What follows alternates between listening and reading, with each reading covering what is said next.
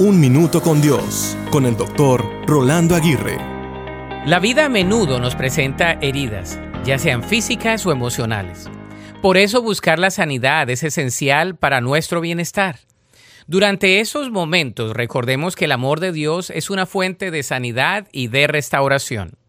Sanar puede llevar tiempo y esfuerzo, pero el amor de Dios nos guía en este proceso.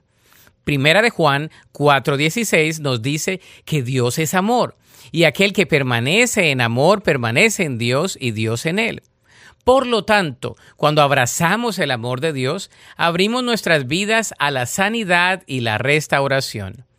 Jesús demostró el poder del amor sanador de Dios en sus numerosos milagros de sanidad. Sus palabras y acciones llevaron sanidad a los enfermos y a los heridos. Él sigue siendo nuestra esperanza y fuente de sanidad. No obstante, buscar sanidad también implica perdonar y liberar heridas del pasado. Por eso, el perdón es una puerta a la sanidad emocional como lo señala la palabra de Dios. De modo que, si llevas heridas, busca la sanidad en el amor de Dios.